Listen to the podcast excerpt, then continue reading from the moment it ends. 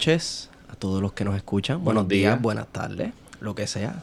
Este, esta es su nota al calce número 36 del podcast preferido de todos los puertorriqueños y puertorriqueñas, Plan de Contingencia.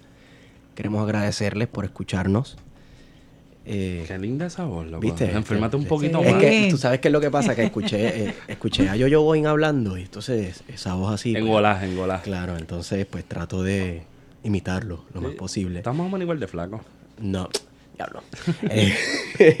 Anyway, me acompaña mi amigo Amiguito. Héctor Iván Arroyo Sierra Saludos totales, cordiales, Y- poderosos y fangirleados. y Guarionex Padilla Martí, Saludos, gente. lumbrera del pueblo de Puerto Rico. De Cabo Rojo, tú sabes. De Cabo hacer Rojo el ese, ese énfasis. Exacto. Entonces, también nos acompaña una visita muy especial. Este, para mí es, es una heroína de mi niñez. Una persona que significó mucho por muchos años. Y yo sé que pa- no soy el único. Y todas las Me personas incluyo, que nos, esa- incluyo, y todas las personas que nos están escuchando bueno. de cierta edad este, se incluyen. Y hablo de Tere Marichal, eh, conocida en televisión por muchos años como María Chusema. ¿Cómo Gracias. Bien, bien, Qué gracias. estar aquí. Es una emoción. Sí, vida. es un placer, es un placer. No, y para mí también, para Sí. mí también, Quiero- ¿sabes? Porque siempre estar con gente radical es algo saludable. Entonces, eh, en estos días es bien importante estar con gente que esté dispuesta a vivir al borde del abismo. Yo quiero empezar esto confesando que ningún, que todas las manualidades que yo veía nunca las pude hacer igual. Y que, y que, y que pelea- y que pasé muchos, muchos, bueno, pasé largos ratos peleando con, con los muchachos que tenían ese, que fueron elegidos Con la llave. Ah. con la llave. Ah, entrar- O sea, yo creé una estrategia en mi mente. Yo decía, tú coges la bicicleta, la llenas la Nadie cogió la canasta, le llenas la canasta y te llevaste un par de cosas, pero nada. Este, Sí. o sea, ¿Tú sabes cuántos nenes practicaban en sus casas corriendo y me escribían? He estado practicando hoy todo el día. Cuando yo logre sacar la llave, yo sé que yo voy a vaciar la casa. Yo la voy a vaciar. Sabrá Dios cuántos atletas de Pinti Campo, ¿verdad? Fueron Salieron de ahí. Por el, por el corre-corre que se supone No, que se formara en los 90 para entrar a la casita y sacar todos los bien juguetes. emocionante, bien lindo. Era una co- era de las partes preferidas del programa porque esa- había niños, por ejemplo, que, que llegaron a ir que tú sabías que eh, les, le- les tengo que confesar algo, ¿verdad? Porque yo creo que como en como en tres ocasiones hice trampa. Porque sí, Ok. escogí niños que, que venían de unas si- situaciones económicas bien, bien terribles. Y, y yo dije, mira, sabes que, que a veces eh, en la vida hay que tratar de darle a alguien que nunca ha podido tener nada, ni la suerte de, o sea, de tener unos padres. eh, y me, me tomó el chance y me decían, pero no se debe. Y yo, bueno, fue como tres veces, niños que, que no tenían padres, punto, eran de hogares, eh, casi todos de hogares sustitutos. Y sabes que no me arrepiento, porque la cara de ellos valía como, como un millón de dólares. Era una cosa que no te puedo describir. no hay cómo pagarlo para atrás. Sí, e- era algo que... Y claro, con todos los que fueron siempre fuimos justos, porque el que la encontraba ese era el que la encontraba, pero eh, en esas tres ocasiones se hizo específicamente para esos niños. Los demás este, no estaban envueltos, yo creo que ni siquiera hubo competencia, sino que eh, se le daba la llave a él.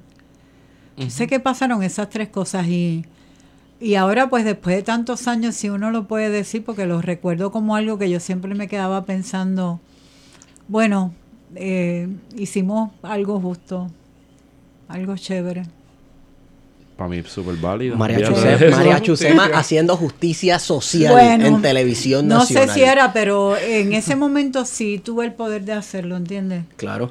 Eh, eh, tuve un nene que no tiene ni, que, to- que hasta los zapatos los tenía rotos en ese momento. Y que no estamos tan lejos de ahora. No, no, porque yo, acuérdate que yo voy a un montón de sitios, comunidades, hogares, eh, puedo contar historias que la gente se sorprendería de las cosas que yo he visto en Puerto Rico. Sí, pero eso pasa en otros que a veces lados, me da una ira y una rabia, me dan ganas de comprarme un bate, eh, porque he visto tantas cosas, eh, sobre todo yo creo que hay muy poca solidaridad a veces de parte del adulto hacia el niño, porque mucha gente me dice a mí, ay, es que como a ti te gustaban los niños, ¿verdad? Y yo pensaba, bueno, eh, yo no sé, yo creo que eh, se llama solidaridad generacional. Si tú no puedes crecer con eso en mente, entonces, ¿para qué uno crece, no? Si tú no puedes pensar que tú tienes la responsabilidad de, de hacer algo chévere por los que vienen detrás y de abrir más caminos eh, por los que están creciendo, entonces, ¿cómo es posible que tú te sientas feliz? Realizado. Bueno, cuando menos yo he pensado así toda mi vida y como toda mi vida trabajé con niños, desde que tengo como 15 años, eh, María Chusema fue como la continuación de una ideología. Porque para tú trabajar con niños a ese nivel que yo llegué a hacerlo, eh, tú tienes que estar muy claro en tu ideología política, en, tu, eh, en tus valores, en tu visión social, en qué es lo que tú pretendes lograr. Eh, porque si lo ves como un negocio o, como un ego trip, no tiene ninguna razón de ser. Yo no estaría aquí sentada. ¿Entiendes? Yo estaría a lo mejor este, en Miami viviendo. ¿Sí? Me gusta que diga Miami porque vaya a ser a todo el mundo. Y eso, y eso fue súper político. Súper político. ¿Entiendes? Porque en realidad el hecho de, de haber hecho el programa eh, fue algo más de, la, de lo que ya yo venía haciendo en comunidades. Eh, yo trabajaba en un lugar eh, y sucedió una situación de esas cosas eh, como dolorosas de traiciones. Y yo, desde bien jovencita, yo siempre me dije, yo nunca voy a estar entre santos ni entre cobardes, porque ambos traicionan.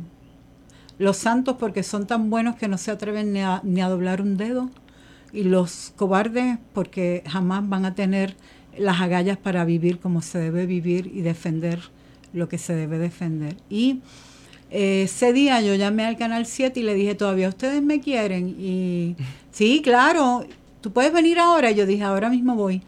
Y fui y dije, ¿qué ustedes quieren? Un programa de televisión. Ok, ¿cómo se va a llamar? Y yo dije, bueno, como yo acabo de hacer la obra de teatro María Chusema, pues se va a llamar La Casa de María Chusema. Y así fue la Casa de María Chusema.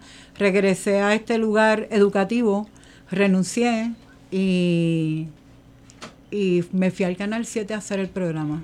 ¿De qué año estamos hablando por allá? Yo creo que fue, déjame ver, tiene que ser, yo estuve en el Canal 6 en el, del 86, 87, 88 como libretista. Eh, me voy para este sitio un año, yo creo que fue en el 89 que empieza María Chusema. En el Canal 7. En el Canal 7. ¿Y María Chusema sale de una obra de teatro? Sale de una obra de teatro eh, que la presentamos por toda la isla. Y era de mi hija mayor, que se llama Marina. Ella tenía dos amigas imaginarias. Entre los muchos amigos imaginarios que llegó a tener, eh, yo le conté como 18. Wow. Con nombres bien sofisticados como Ostic, Gossip, Jurik, Astic. Eh, eh, nombres increíbles y eran seres bien altos. Porque cuando ella les hablaba, hacía así. Y yo decía, ¿cuán altos son, Marina? Y me decía, bien alto. Y me hacía así, bien alto. Y yo miraba al techo y yo decía, bueno, mientras la traten bien, olvídate. Pero Ceni y Mari eran dos niñitas que eran e-, ella y yo. Y cuando yo oía los tacos de ella, yo decía, por ahí viene. Y ella me decía, hola Mari. A veces yo era Mari, a veces yo era Ceni, pero eran siempre las mismas. Ceni, Mari, Mari, Ceni. Y la cosa más increíble es que mi amiga imaginaria en la infancia se llamaba Ceni. Y cuando ella me dijo Ceni, yo dije, bueno, la vida tendrá coincidencias mágicas. Esta es una de ellas. Y esas niñas, todo lo cambiaban todo el tiempo, todo el tiempo. Eh, vivir con Marina era fascinante, ¿verdad? Porque vivir con un niño es algo bien retante. Eh, para mí mis hijos fueron mis maestros. Y cuando Marina cumplió años, yo les regalé eh, esa obra de teatro, La Casa de María Chusema. Y eran dos niñas que deciden cambiar a los personajes de cuentos hasta que uno de ellos dice, pero es que si caemos en un cuento en inglés y ese no es nuestro cuento, ¿qué va a pasar con nosotros? Nos vamos a perder entre cuentos y cuentos que no nos pertenecen. eh, por eso es que cada cual tiene que estar donde cada cual debe estar. Así que regrésanos a nuestro lugar porque ahí es donde tenemos que estar, niña. Y ella dice, es verdad, si yo los mando a otro cuento nunca los voy a entender. Y ella vuelve, claro, era una obra de teatro política, pero eh, eh, contado de forma tal eh, que la obra fue un éxito y, se, y corrió por toda la isla. Entonces el Canal 7 le encantó y me dijeron, tú harías lo mismo acá y ahí nació el programa y claro, ellos no sabían cómo era mi mente, pero lo descubrieron poco a poco. Eh, cuando liberaron a Nelson Mandela, yo hice una semana entera dedicada a Nelson Mandela. Y Wayne Casas me llama y me dice, oiga Marichal, yo tengo que hablar con usted. Y yo, dígame, Wayne. Y me dice, ¿usted es comunista? y yo le dije, ¿pero por qué usted me pregunta eso? Y me dijo, bueno, porque usted hizo una semana entera dedicada a Nelson Mandela. Y yo le dije, pero usted no entiende que eso es eh, tal vez el acontecimiento ahora mismo, o sea, en, en esta época, es el acontecimiento más importante que ha sucedido y que todos los niños de Puerto Rico tienen que saber quién es Nelson Mandela y qué fue lo que hizo y qué fue lo que sucedió.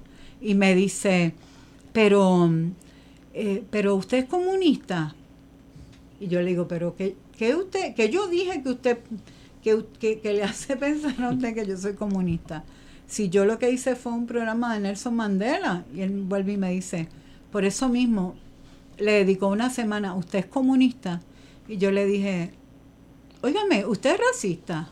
Porque si usted es racista, ¿sabe lo que vamos a hacer? Yo voy a renunciar ahora mismo y me voy a ir al estacionamiento, voy a llamar a toda la prensa de Puerto Rico y voy a decir que yo me niego a trabajar en un canal racista eh, que acusa a la gente que hace un programa de Nelson Mandela de comunista. ¿Usted es racista? No, yo no soy racista, pues, güey. Entonces estamos. Está todo bien. no es racista. Eh, y usted lo dice y todavía no entiendo porque usted dice que, que yo soy comunista. Me dice Marichal, pero entiéndame porque hizo un programa de Nelson Mandela. Y yo le dije, oiga, güey, como que no nos estamos entendiendo. claro, a las dos semanas me canceló el programa. Y yo pensé que, sí, en su mente yo quedé como no como una mujer que defiende los derechos humanos, no como un ser humano que detesta el racismo, no como un ser humano que eh, entiende que los niños tienen que educarse y tener una cultura alta, ¿no? Porque, mire, para hablar de Burger King, mejor cállese la boca. ¿Entiendes? Sí, para hablar de lo rica que son las papitas, pues mejor cállese la boca. Pero si un niño no puede hablar de Nelson Mandela, ¿Por qué un niño no puede hablar de Nelson Mandela o puede hablar, por ejemplo, de Pablo Picasso en primer grado? ¿Por qué? ¿Quién dijo que esos temas no son de los niños? Si los niños están todo el tiempo escuchando temas de todo tipo. ¿Quién, ¿Quién determinó eso, no? Porque cuando tú tienes una cultura amplia, eh, no hay edad para la cultura para los temas podría haber edad. Y aún así todo es cuestionable, ¿verdad? Todo depende de cómo se presenten las cosas. Y entonces eh, eh, siempre hubo como, pues esa, esa parte, ¿verdad? Que, que, que, yo siempre he tenido como que de lado, que como que a veces la gente como que me mira y me dice, pero ¿qué es lo que tú dices? Y yo, ay, pues ya se dieron cuenta, espérate. es que la gente no asocia a una mujer, una persona que va en televisión y sale vestida, que si los niños y los cuentos y estas cosas, y entonces se da cuenta que detrás de todo eso hay sustancia. Sí. Pues como que se intimidan. Sí, sí, sí. Eh, eh, ahora, ¿verdad? Después de, de, tanto tiempo que yo estuve en María Chusema y que ahora uno puede hablar sí porque, eh, claro, cuando yo estaba haciendo María Chusema, yo tenía muchos hijos y todavía los tengo, no es que hayan desaparecido. Ahora tengo, además de los hijos, siete nietos. Eh, pero en ese momento, eh, mi trabajo y mi responsabilidad como madre era bien claro. Eso no significa, ¿verdad?, que yo me callé o que yo dije, no, de esto no voy a hablar. Porque yo hice todo un programa que se llamaba ¿Por qué la pobreza genera violencia? Y me dijeron, pero tú crees que... Ajá, pero tú crees que ese, programa es para niños y yo. Claro, porque eso está dentro de la Carta de los Derechos del Niño. Mira la Carta de Derechos del Niño, lo dice, fíjate. Eh, eh, de una forma indirecta lo está diciendo. Entonces la gente se acostumbró a que Uburrey, por ejemplo, que era un Ajá. mercachifle de petróleo, Uburrey era un dictador. Eso es lo que es Uburrey. Y Uburrey estaba todo el tiempo hablando de que nos iba a descerebrar, de que cuando él descerebrara a todos los personajes nadie iba a poder pensar y él iba a poder controlar a todo el mundo. Pero era una persona malvada que se presentaba de una manera inocente, entre comillas. Ajá. Como la derecha de ahora.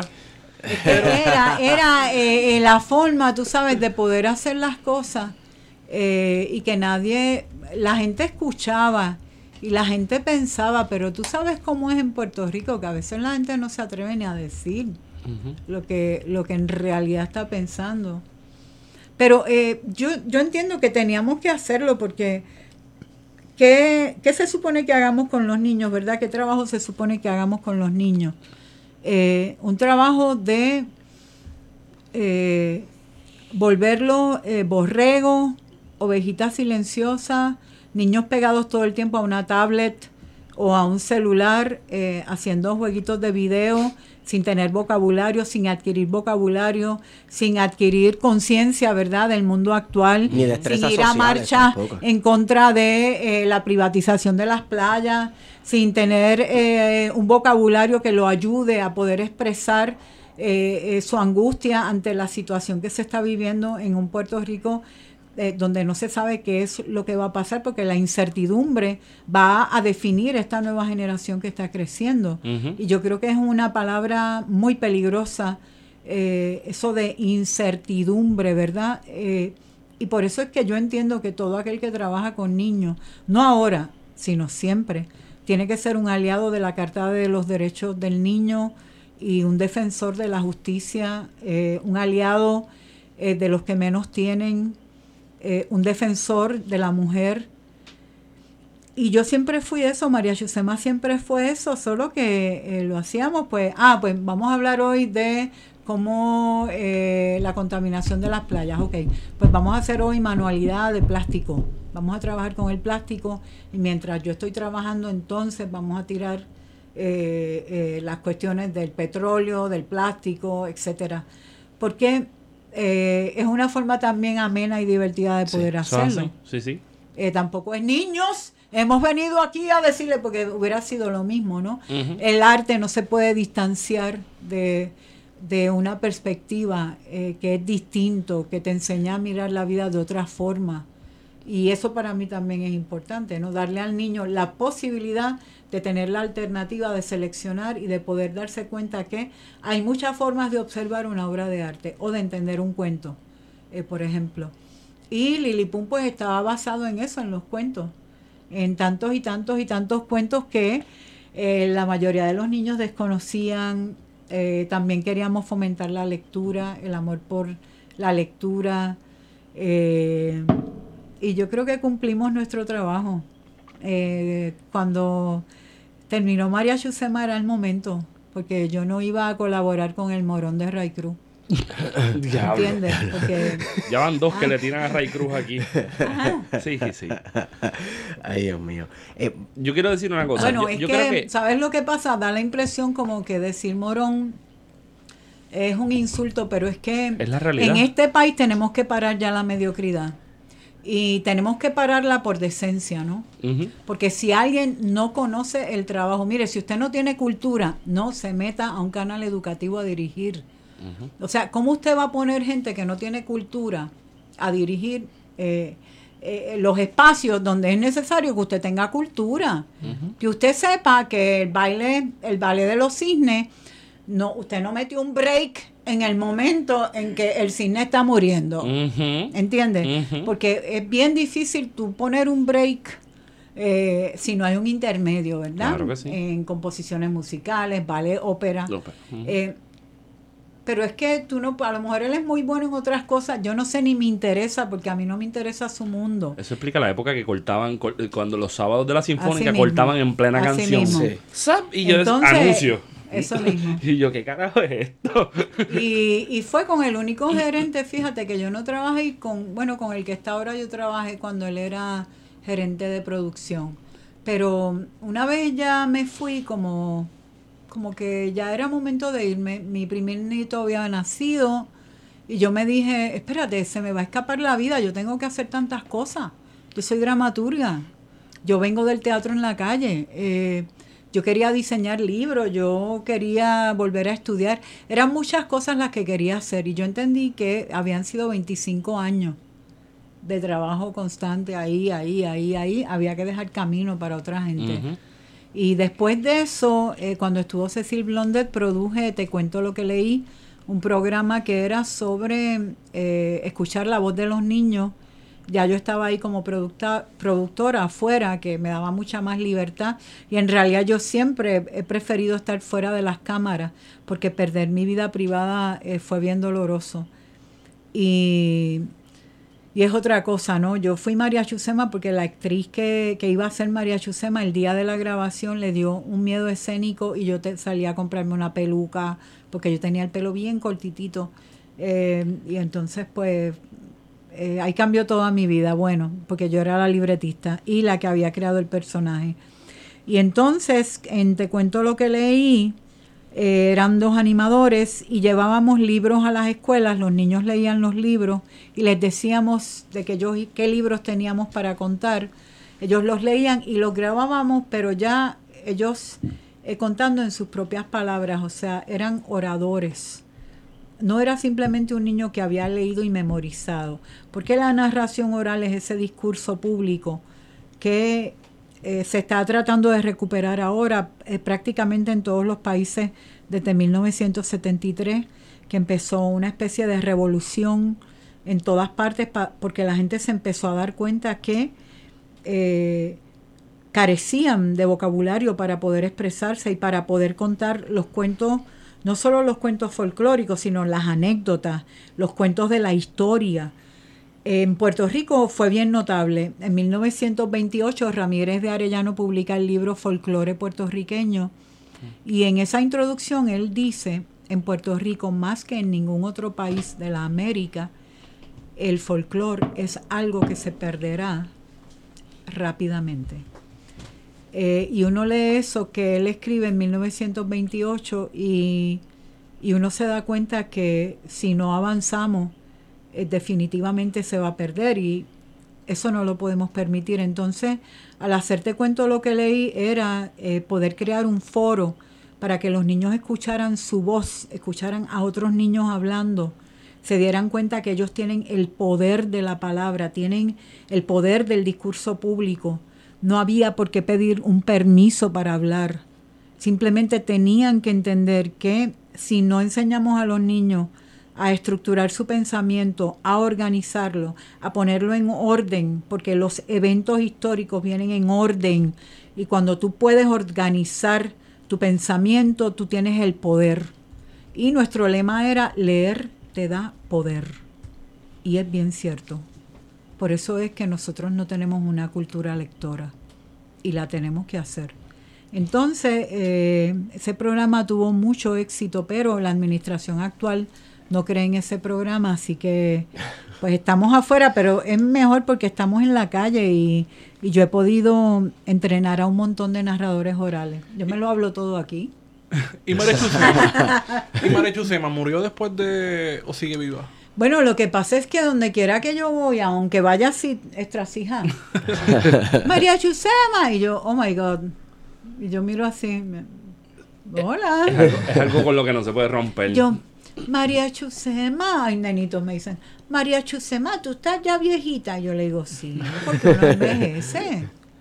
Ah, ok, pero tú sigues, tú sigues contando y yo veo que esa parte no envejece, pero sí pero sigo nenes que me abrazan, adultos que me abrazan, policías que me paran y yo creo que me van a dar un ticket y es para eh, darme un abrazo o pedirme la firma. Es parte del imaginario popular. Sí, claro. sí nosotros, nosotros fuimos parte de este pueblo, somos parte de este pueblo. Esa era nuestra intención siempre. Siempre. Y, según lo Siempre era educar, ¿no? Era abrir camino, abrir brecha a mí me gusta el, planteamiento de cómo se cómo se, le presenta a algún niño Porque ahora después de viejo lo puedo entender. Sobre todo aquellos episodios que yo no los entendía y que algún día quisiera volver a verlos sobre la conquista española de América. Ajá. Porque eran bien interesantes. Yo no los Sí. entendía, pero los miraba y recuerdo cómo, cómo se construían diferentes manualidades con, con vamos a hacer las embarcaciones en, en galones, en galones reciclados y qué sé yo, y todo este juego que nunca me salieron. Este, humildemente lo acepto, nunca me salieron, me salieron feísimos, Pero... Como pero los dibujos de Remy. claro. Pero, pero yo llego a la conclusión de que, y, y perdona el- mi francés, ¿verdad? Pero dentro de la idea de lo que era Malechusema, se trataron a los niños, se reconocía hasta cierto punto que los niños son inocentes, pero no pendejos. Ajá. Y, y eso es lo que no estoy viendo ahora. En- eh, a los niños se les trata como, co- como incapaces de, de- de reconocer y entender las cosas que los adultos están haciendo o la situación de, de sus condiciones inmediatas a su alrededor. Y ahora probablemente estamos hasta ausentes de un espacio donde los niños y las niñas puedan, eh, digamos, identificarse como puertorriqueños. En televisión Ya- no lo hay. No lo hay, ya es una cosa No. más globalizada. No, en televisión no creo que lo hay. Porque somos bien globalizados. Exacto. Sí. Bueno, ahora no somos ni puertorriqueños, somos este hispanos. Hispanos. eh. Hispano. sí, Sí, sí. por ahí hay una cosa de nuestra herencia hispana proviene de Nosotros muchos lugares. ¿De dónde hispanos. viene nuestra herencia Eh, hispana? ajá. Pues de España, ¿cómo que de muchos lugares? ¿Quién dijo eso ayer? Eso fue... Kelleher. eso fue La secretaria de Educación. Hispan, hispano no viene de Hispania, que eso no es Sí, latín para España. Para España. Ah, mira. Sí. Qué bien. Pero nada, sí, nuestra, ahora nuestra cultura es hispana, totalmente Ajá. hispana, solamente Totalmente. hispana. Entonces, para romper con eso, vamos a llegar a algo que, para ser redundantes, quería llegar. Cuenta cuentos, cuenta tanto, cuenta 30, cuenta mil. Eh, la importancia del cuento, Sí. porque usted lo que hacía en María Chusema era pues, hacer muchos cuentos. Ujú. Y no, Los no era que usted. trabalenguas. Sí, los trabalenguas. No era que usted vivía del cuento, pero creo que para usted el cuento era una herramienta eh, para Bueno, introducir el folclore a los que niños. El, cu- de- el cuento siempre ha sido una herramienta política, fíjate. El cuento, eh, los seres humanos llevamos 100.000 años contando cuentos. Llevamos como 7.000 escribiendo. Mm. Pero 100.000 contando, esos son muchos años. Eso significa que el cuento ayudó a los seres humanos a organizar redes internas en el hemisferio derecho y el hemisferio izquierdo, porque eso fue lo que hizo el cuento, porque acuérdate que el cuento que se crea con palabras eh, tiene una estructura bien lógica, bien matemática, Mm. es pura matemática básicamente. Y a medida que los seres humanos aprendieron a crear palabras para poder contar y contar el mundo y contarse a sí mismos y contar eh, la sociedad en la que estaban viviendo y buscar explicaciones a todo, eh, ese cerebro eh, fue organizándose cada día más y más. Por lo tanto, eh, llegó un momento que su capacidad de recordar era tanta eh, que un contador normal y corriente, ¿verdad? De una comunidad seguramente tenía que recordar más de 500 nombres. Eh, en el norte de la India, por ejemplo, hay un contador que se llaman los Kaabat, que son los templos caminantes. Y ellos pueden recordar toda la genealogía de un pueblo entero, de una aldea completa, con todos los nombres. Tú sabes que esos nombres hindúes son Claro, como bien ¿no? y no Sí, sí, solamente sí. eso, que estamos Y hablando de no una so- cultura y antiquísima. que no, no escriben, no escriben, que es lo más increíble. La Porque tradición la oral. oralidad, Tradición oral la oralidad es la base de todo. O sea, ¿sabes? Homero, Homero es A un veces pendejo. yo- a veces Homero soy es un bien- pendejo. Yo soy bien, bien pasional con esto de la oralidad. ¿Tú sabes por qué? Porque la gente, antes, mucha gente me decía, ay, tú estás con esas cosas folclóricas. Y yo le decía, tú me vuelves a decir cosas folclóricas y tú sabes que mm, creo que no te voy a hablar más. Y tú sabes que yo soy así. Sí, porque los folclores es feo. decido sacar a alguien de mi mundo, lo saco y se acabó y sigo. Y ya, mira, hello, adiós, nos vemos. Eh, por- porque es que la gente tiene una visión muy negativa de lo que es lo folclórico. Sí. Pero mm, volvamos nuevamente a la oratura, que es como los africanos le llaman a esa... eh, acá le dicen eh, literatura folclórica. Es imposible porque no está escrita. Es una oratura, tal y como ellos lo dicen, ¿verdad? Eh, porque África tiene muchos lugares donde todavía no hay alfabeto escrito. Por lo tanto, se aprende oralmente, pero volvamos más allá todavía. Esos seres humanos que empezaron a crear todas esas redes internas, porque ahora cuando la gente habla de las redes, la computadora, Mire, eso estaba ya todo planchado por los seres humanos y el cerebro tan maravilloso que tiene gracias a la oralidad. La oralidad empieza a crear todos esos lazos internos de eventos, fechas, nombres, situaciones, experiencias, olores. Eh, eh, empieza a trabajar con todos los sentidos a medida que la gente empieza a contar, contar, contar. Entonces, por eso es que usted encuentra en el libro sagrado de la India el cuento eh, La ratita que se casó con el sol y usted lo encuentra en el libro sagrado maya, el mismo cuento. Y usted dice, espérate, pero si este cuento es un cuento folclórico de los mayas y este es un cuento folclórico de las Indias, ¿cómo, cómo el mismo cuento contado prácticamente igualito con los mismos elementos Llegó de un lado a llegaron? Ujú. Eh, ¿Cómo eh, eh, nos podemos explicar, verdad, que, que hay más de 377 versiones de Cenicienta en el mundo? Unas aztecas, otras mayas, otras incas, hopi, navajo, rusa, polaca, italiana, francesa, boricua, eh, de Martinica, eh, eh, de Perú. ¿Cómo se explica cómo se explica eso en un mundo como en el que nosotros estamos viviendo, verdad? O cuando empezamos a encontrar eh, cuentos hermanos en países bien, bien lejanos, que tú te das cuenta que han creado como puentes invisibles entre continentes, unos continentes y otros. ¿Cómo fue que pasó? Algunos antropólogos piensan que hubo un momento en la historia de la humanidad en que los seres humanos pensaron cosas muy parecidas. Puede ser el caso de ese cuento de eh, la ratita que se casó con el sol, que es tal vez uno de los cuentos más lindos que hay. Eh, pero es que eh, acuérdate que los contadores de cuentos, como tenían esa memoria y eran parte indispensable de la comunidad, y eran una parte muy libre, porque tú no puedes apresar la voz.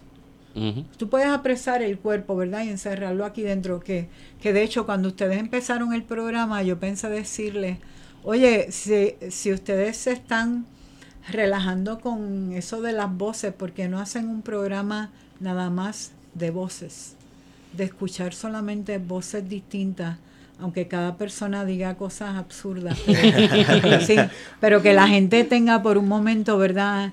Eh, un espacio dentro de este programa de escuchar un montón de voces bien distintas que están hablando eh, con sentimientos distintos sería bien interesante, pero eso es borrón y cuenta nueva. Entonces, todos esos contadores que fueron viajando de un país a otro, llevando cuentos, llevando anécdotas, llevando proverbios, eh, llevando refranes, llevando chistes, llevando adivinanzas, llevando mitos, leyendas, eh, eh, viajaron y viajaron, o sea, unificaron la humanidad. Los cuentos han unificado a los seres humanos. Lo que pasa es que los cuentos hacen que las mentes despierten, se cuestionen. La mayoría de los cuentos, como quedan alojados en el recuerdo, eh, la gente empieza a analizarlos y se dice, ah, pues mira, esto pasó por esto, pero a lo mejor si hubiera pasado esto, o sea, el cuento es una herramienta liberadora bien poderosa, bien importante. Eh, no es simplemente para entretener un niño o para dormirlo, las nanas son buenas para dormir. Eh, y la nana pertenece también a la narración oral, o sea, se hicieron con un propósito. Los seres humanos crearon la palabra con el propósito de contarse. Y dicen, ¿verdad? Dicen, a mí me contaron, porque yo lo leí en un libro, que Dios creó al ser humano para que le contara cuentos. Y puede ser bien posible, porque el cuento es la base de la historia, es, el, es la base de todo lo que hacemos. Una película no sería película si no tiene un cuento. O sea, todo lo que hacemos en nuestra vida, hasta Facebook es un cuento. Por eso es que a casi todos los presidentes norteamericanos los entrena un storyteller. Porque ahora mismo, eh, después de los estudios tan grandes que se han hecho de neurociencia y de storytelling, se han dado cuenta que eh, el storytelling es tan y tan poderoso que usted puede enviar un cuento, que es lo que están haciendo las agencias de publicidad ahora, porque el Kia no te lo trajo eh, Santa Claus, te lo trajo los Reyes. Pero nunca, nunca te hicieron un anuncio de ven y compra el Kia en tal sitio. Todo fue un cuento que empezó en, en- a finales de noviembre, porque yo lo seguí por eso, me me pareció bien interesante de ver cómo cogían la estructura del cuento para crear un anuncio que lo que estaban haciendo era diciéndote, el Kia es puertorriqueño, mano. Claro que te lo van a... Mira quién te lo trajo, los Reyes Magos. sí. Sí. El Kia es el carro que tú debes comprar. O sea, fueron tan astutos, ¿no? Porque cogieron Lo la nacional, esencia sí. del cuento con toda la integración de lo que es el cuento. Entonces, eso fue lo que hizo el cuento por miles de años en los seres humanos. Y cuando gente muy estratégica, ahora mismo casi todas las grandes corporaciones tienen storytellers contratados, hasta la NASA tiene storytellers, porque el ser humano entiende las cosas mejor si te las cuentan que si las lees. Entonces, nos están contando todo el tiempo una historia que no es, nos están contando todo el tiempo una crisis que yo no sé si es o no es, pero como, como nos han contado tantas cosas, ¿verdad? Eh, como la esencia hasta de la política eh, es el cuento. Sí. Eh, todos los que tenemos que ver con esto tenemos que estar con los ojos bien abiertos porque la gente sabe el yo le poder tengo del un cuento. Yo le tengo un cuento de la política puertorriqueña ahora mismo. Te voy a hacer un mi- una microhistoria, un mi- microcuento, un microcuento. Microcuento. Hashtag Puerto Rico se levanta. Que eso no es un cuento. Sí. Sí. Y, y- Eso es y- un- y si nos vamos, y si nos vamos en la narrativa, un poco cambiando las palabras de lo que has dicho, Tere, el cuento por tradición oral, el la tradición oral como ese ese relato que construye una identidad nacional eventualmente Cohesión, con sí. el camino, o sea, o en el camino construye una identidad nacional, pues entonces Puerto Rico se levanta amarrado al nunca estuvimos eh, nunca estuvimos de, eh, de rodillas, siempre fuimos un país de pie y toda la cuestión, pues cumpliría con un cuento, porque eh, Claro. sigue siendo una ficción. Viene un huracán Claro. categoría 5, te destroza el país, sacó las hojas para que se viera la pobreza. Ahora la gente dice, coño, somos pobres, tenemos gente que no tiene acceso al agua, tenemos gente que no tiene acceso a energía eléctrica, tenemos carreteras que, que llegamos a saber de municipios 13, 14 días después de, del huracán.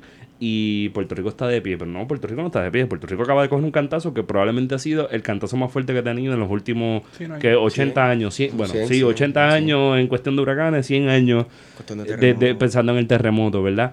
Pero, pero sí, se, se crean unos cuentos que tienen el poder, pensando un poco en la idea de, de- de cómo la palabra puede convencer a una persona de, de algo, tienen el poder de decirte, estamos de pie, vamos a apoyar esta, esta, esta Unidos por Puerto Rico.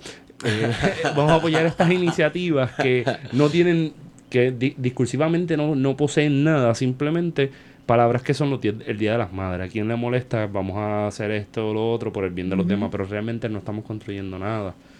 Y eso está bastante... Perdón mi Francia otra vez, yo me prometí que no iba a decir palabras malas frente a Tere Marichal, pensando que María Chusema me iba a dar un cantazo y me iba a meter en el calabozo La de. Lilliput con la varita de hay palabras malas, acuérdate. Eso es un embuste. Pero eso está, eso está cabrón. Pero eh, me, me- recordando un poco lo que estabas mencionando de la tradición oral, recuerdo el, el poema del mío sí, Los juglares. Ah, sí. Wow, que es la tradición medieval. Seguro. Claro. Y que a partir del, del mío sí se construye toda la narrativa posi- que posibilita la reconquista de España y la creación de lo que más adelante va a ser el reino de España. Entonces en Puerto Rico pues tenemos una literatura que en alguna manera también construye ese mito de, de Puerto Rico, ¿no? Este, pensando un poco en los 30, la generación del 30, cómo se construye, pero anteriormente, ¿no? Con el jíbaro de Manuel Alonso, o sea, cómo se va construyendo y se va narrando, ¿verdad? A Puerto Rico con una serie de, de- de- de historias, ¿no? De, de lo que debe ser el puertorriqueño. Pensando en la línea tuya, Wario. No sé si terminaste esa, Ajá. pero para darle un poco de carne probablemente por, por ese mismo lado. Los mitos fundacionales del Caribe y, de, y de América Latina. Tienes a la Malinche en México. Que la Malinche la, la tienen como ¿El presa. Popol Vuh? Eh, exacto. La tienen presa. El Popol, hace tiempo, el Popol Vuh me encanta. Hace tiempo no leo esa cosa. Hermoso. Y la tienen presa. Viene y llega Cortés. Cuento largo corto. Ella viene y traiciona al imperio azteca. Pero es que ella no era azteca. Y de ahí sale la mezcla racial mexicana. Ahí tú tienes, por ejemplo. Un final feliz. eh, sí, ahí tú Sí, tienes. pero ese no fue muy feliz.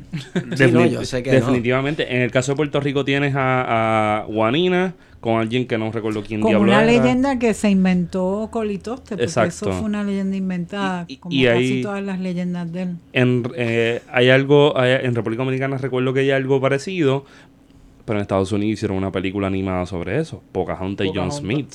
Ajá. Entonces, como que de momento la cosa. Hasta en una moneda está.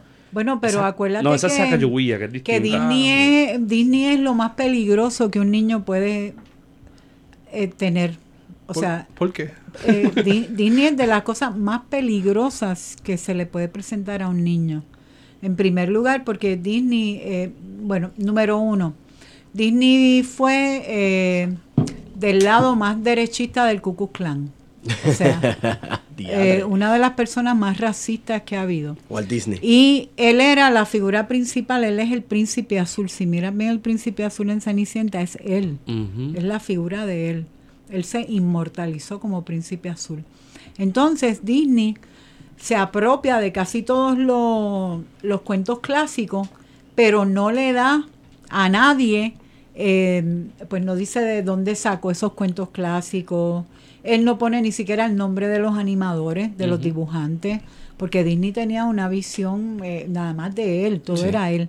Pero él se apropia de esos cuentos y los cambia como les da la gana, que fue lo que hizo. Lo que pasa es que toda esa imagen él la implanta en nuestro cerebro, en las primeras generaciones. Porque tú vas donde cualquiera, ¿cómo es la Cenicienta? Claro, ¿Qué blanquita. Cenicienta? Blanquita con un traje Blanquita, azul. rubia. Sí. Rubia, blanca, dos azules, delgadita. Pero, pero te- delicada. Tú siempre vas a ver la Cenicienta así. La primera Cenicienta era china, no era ni siquiera europea. Entonces, Wow. ¿cómo tú eh, eh, le explicas a un niño de, de San Mar- de Martinica que la Cenicienta de ellos es negra, que no, que, que la y es del siglo es del siglo XIX, esa historia, que no, que la, la de Disney es, es de verdad la que es. Es la que es, exacto. Entonces, ¿cómo tú le explicas a un niño puertorriqueño? Porque nosotros tenemos una cenizosa que la profesora Julia Cristina Ortiz Lugo la ha estudiado y ha dado conferencias en Cuba sobre ese personaje que no tiene nada que ver con la cenicienta de Disney. Es otro tipo de cenicienta. ¿Cómo tú explicas eso? ¿Cómo tú explicas que hay cenicientas africanas donde son dos y las dos se casan con uno? Wow. Entonces, ¿cómo tú te apropias de un cuento, de tantos cuentos que él se apropió y haces lo que te da la gana, porque tú eres el mágico mundo de Disney? Y entonces creas todo un mundo que tú sabes que es todo para hacer dinero, Sí. Donde el niño es lo más querido, lo más maravilloso. Es un sitio para hacer propaganda eh, bien racista. Sí. Esa es Racista, una de realidad. derecha y capitalista. De derecha, donde todo es limpio, todo es blanco, estoy- todo es organizado, todo es... eh, y yo filmé conflicto. ahí, yo filmé un montón de veces en los parques. Yo estoy pensando Yo de- aprendí un montón en los parques, Y- y- pero ahí fue que yo aprendí de de verdad lo que era de verdad. lo exacto. que era. Bueno, no solo ahí, después leyendo eh, muchísimos críticos, porque hay muchísimos críticos, críticos estudiando el efecto de Disney sobre la literatura y sobre el niño.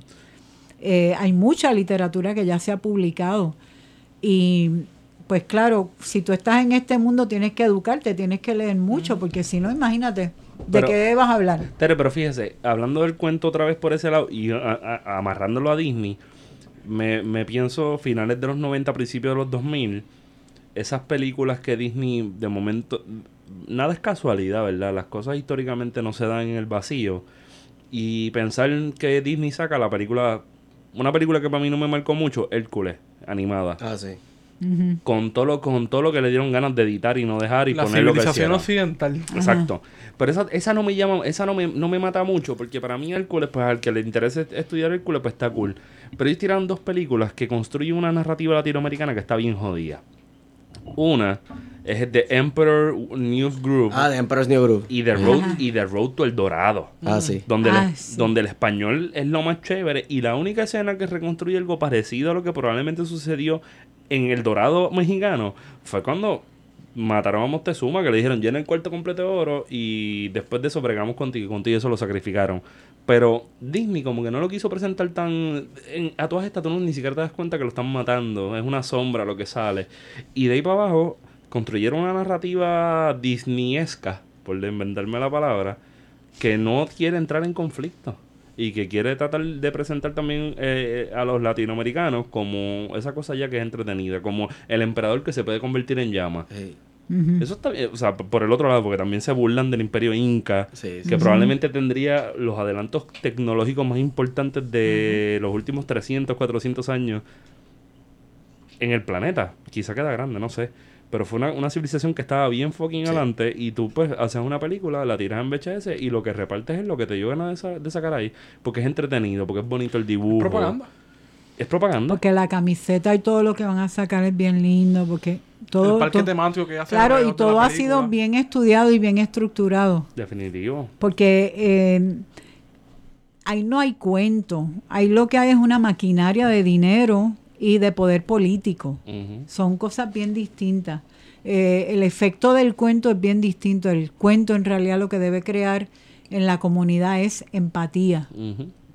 Por eso es que yo no, no, yo no te puedo decir, bueno, que Disney haga cuento, no los, no lo, yo no lo veo así, ¿entiendes? Para mí el cuento es un trabajo liberador y es un trabajo que pertenece al pueblo.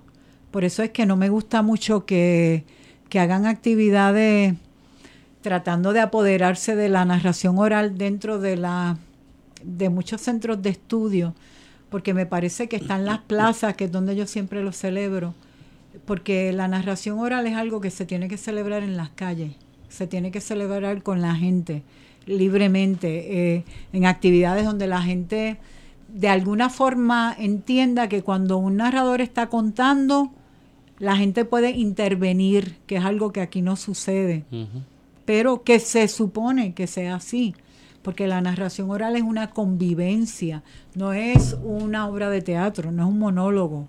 Es una conversación donde la gente convive, habla. Sí, En la cuarta pared no está. En Sí. África, no. En África es tan fuerte que el público decide el final muchas veces Wow. Wow. decide lo que va a pasar y el narrador se va adaptando al público. Eh, todo completa. depende del país donde se crece, ¿verdad? Y donde se desarrollan eh, las culturas, pero nosotros estamos muy... Déjame ver, es como si estuviéramos de nuevo casi en pañales, porque explicarle a la gente, mira, eh, tú estás haciendo teatro, cuando tú cuentas, tú unes tus experiencias vividas con tu tiempo presente, porque se cuenta en tiempo presente, pero unes Ujú. también la memoria colectiva. Por lo tanto, si yo voy a contar un cuento de la niña que se da cuenta que el papá deja la libreta en la casa y sale corriendo, corriendo, porque sabe que si llega a la hacienda sin la libreta, eh, puede ir hasta preso. Yo puedo recordar en ese momento, mientras estoy contando, ¿verdad? Eh, eh, una vez que a mí me arrestaron en calle por hacer teatro y que recuerdo que fue como una especie de cacería también. Eh, y esa angustia de correr, y lo puedo decir ahí mismo mientras estoy contando y volver nuevamente al cuento. Qué Perdón, duro. perdón, Sí, con sí. permiso. Espérate un momento. Eso no es ficción, eso no es ficción. Esto no es ficción. Ah, esa parte no es ficción. He escuchado que en sus años de juventud usted participó de mucho activismo en la Universidad de Puerto Rico, que Para- fue donde estudió. Para ahí.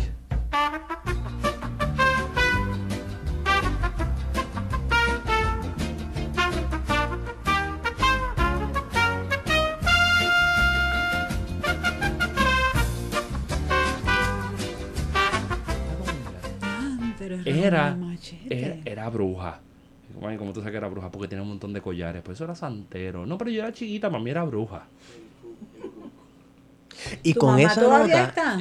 entramos de nuevo Volvimos, de- volvimos, no, pero yo quería entrar con Calle y el arresto. para Mira, pero que vamos. estamos grabando. Estamos grabando ya. Ah, ok. Y tenemos gente en vivo aquí, para que Sí, sepan. sí, sí. Público, público. Hay público. Hay público. Pon- pon- como diría Héctor Mercano, ponme fanfarria, ponme fanfarria. Bueno, eh, eh, confeti. Hemos vuelto después de todo de Está bueno eso. No, yo- nos, estábamos problemas quedando, técnicos. nos estábamos quedando sin batería. Nada. De Tere, Calle. Bueno, pues mira, déjame, déjame ver cómo lo cuento. Eh, cuando se forma la huelga, yo creo que fue la del 81, porque yo estuve en varias huelgas. Bueno, yo tenía este grupo de teatro que se llamaba Brigada de Teatro Popular. No era un grupo que funcionaba solamente en la universidad, sino que nosotros estuvimos en Villa Sin Miedo.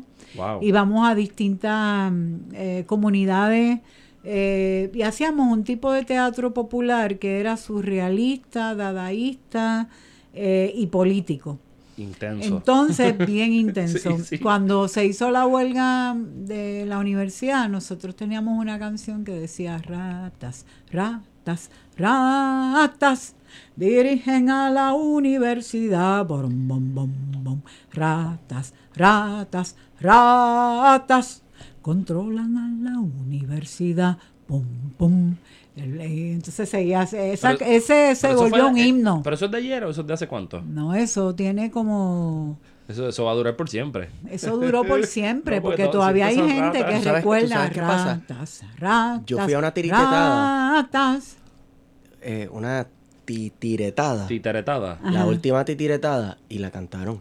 Y tenían títeres de ratas. Ratas. Ah, pero es que ahí estaba yo ratas. en ese grupo. ¿Ah, sí? Sí. Ah, ah, pues yo yo te estaba vi. en ese Ah. grupo también. Este y la gente cuando escucha ratas, ratas, ratas ya sabe que nosotros andamos por ahí. Quedamos aquí en Puerto Rico, yo creo que quedamos tres, tres de los originales del grupo. Y cuando, bueno, fuimos un día a Calley a hacer un montaje. Y cuando salimos, la policía, un montón de patrullas nos rodearon. Y nosotros dijimos, anda, parece que nos están arrestando. Sí, yo creo que sí que nos están. Era una van. Todos estábamos en la van. Nos llevaron al cuartel. Y ahí eh, nos bajaron al chofer y a mí. A los demás los dejaron dentro de la van. eh, como dos horas y media o tres. No los dejaban salir de ahí. Esa gente. Bueno, en ese cuartito donde nos metieron, bendito. Que éramos eh, nosotros dos, Efraín y yo. Y teníamos como más de 25 policías a nuestro alrededor. eh, diciéndonos que declaráramos que nosotros éramos macheteros, que lo aceptáramos, que lo dijéramos, que eso era lo que nosotros habíamos venido a hacer, que nosotros éramos macheteros, que eh, teníamos que decir, y yo le decía, pero es que, ¿por qué razón ustedes no nos tienen aquí? Que nosotros hicimos, no, porque nosotros los vimos entrar y los vimos salir, ustedes vinieron a hacer algo, ustedes ustedes son los que hacen teatro, ustedes, bueno, por ahí siguieron, pero las cosas que dijeron, dijeron cosas bastante feas esa noche allí. Y cuando cogen la billetera de él, él tenía un calendario de los macheteros. Y yo lo miré así y él me hizo así con los ojos como diciendo, lo siento. Porque tú sabes, si tú sales a hacer teatro, tienes que tratar de, de no tener mucha documentación encima.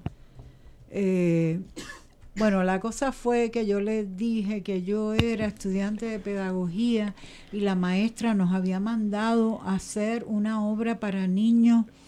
Eh, y entonces nosotros nos habían dicho que en Calle había un nursery y yo, yo no sé ni cómo yo me inventé ese cuento, pero mi hija estaba en un nursery en San Juan y yo tenía que salir de ahí y ellos, eh, la actitud era bastante agresiva, así que y me dijeron, pero tú no eres de teatro político. Y yo, no, yo soy de teatro para niños.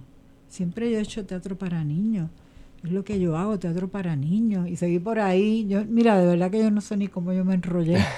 El policía eh, nos dio entonces, después de dos horas y media de... Ay, yo le dije, y este, yo no sé ni por qué anda con esos calendarios de los macheteros. Es que él es estudiante de humanidades, ya usted sabe. O sea, y él me hacía así con los ojos. Yo soy de sociales. Tere. Ah, ¿verdad? Que tú eres de sociales. Ve que es que nosotros somos estudiantes, eso es lo que somos. O sea, ¿cómo nosotros vamos a salir de aquí? Que no nos dejan ni, ni usar el teléfono para llamar a un abogado. Pero un cuartito, te estoy hablando de un cuartito y todo eso lleno, que yo decía, ¿qué es lo que va a pasar aquí? Al fin y al cabo, una patrulla nos escoltó hasta San Juan. Eh, nosotros prometimos que nos íbamos a portar bien. De, ahí me acordé a, a los cuentos eh, donde el bobo se hacía el bobo para poder sobrevivir, que es uno de los cuentos de bobos que hay en el mundo entero, cuando el eh, campesino se hace el bobo para poder enfrentarse al poder Sí. y hace sentir al poderoso como que él tiene el control de las cosas, pero es tan astuto que sobrevive y sigue haciendo lo que tiene que hacer. en ese caso, pues yo creo que eh, fue astuto poder hacer eso y salir de allí, pero eso eh, no es que se terminó ahí, ¿verdad? Yo salía de mi casa y había siempre una patrulla y me decían, Marichal, y me hacían así con el dedo en el cuello. ¿Qué? Y yo le hacía, hola. Y le sacaba el dedo. Muy bien. Y entonces, eh, eh, ¿Qué tiempo, ah? bueno, fue una época, Eso fue una época, después ¿verdad? fue, después de eso fue la expulsión. ¿Por qué Bueno, seguíamos, bueno, eh, la huelga ya se había acabado, pero nosotros éramos un grupo de teatro y estábamos haciendo una obra protestando por la invasión de los gringos a Grenada. Ujú.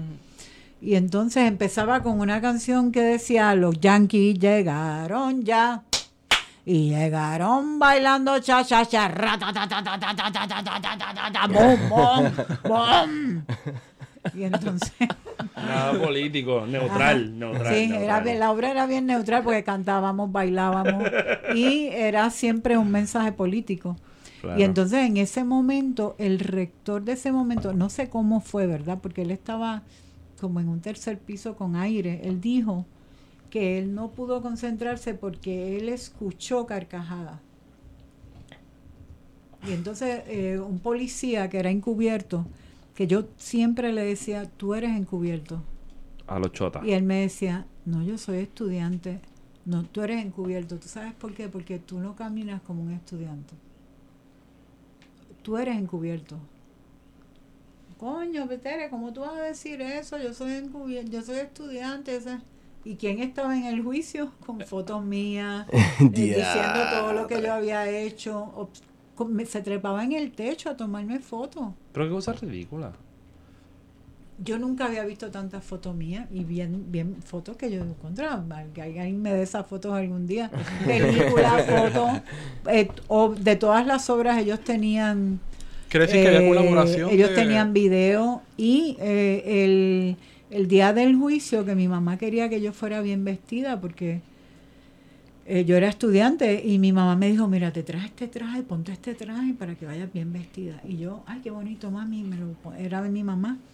Me lo puse y yo voy al, tan bonita, ¿verdad?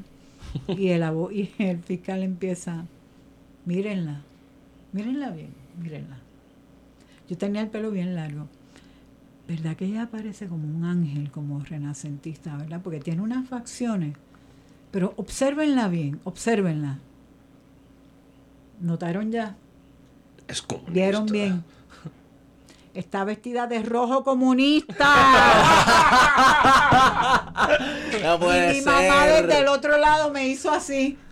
Y yo miré el traje y yo dije, wow, si yo, o sea, yo me puse este traje porque estaba tan chévere, ¿no? Y, y yo le hacía a mi mamá así con los ojos, como diciendo, Pues. de rojo comunista. Yo estaba vestida de rojo comunista. ¿Existe ese tono? Rojo comunista. Yo no lo he visto en las crayolas. Yo creo, oye, ¿verdad? En Crayola todos Sí, tienen el rojo comunista, distintos. yo creo que tiene, es el color de la sangre de la burguesía. Está vestida de rojo comunista.